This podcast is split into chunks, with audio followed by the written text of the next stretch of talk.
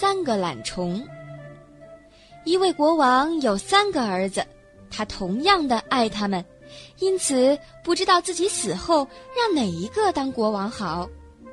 他临终的时候，把儿子们叫到病榻前说：“亲爱的孩子们，我想出来一个办法，现在告诉你们，你们当中谁最懒，谁就接替我当国王吧。”大王子听了说：“爸爸，王国归我了，因为我非常懒。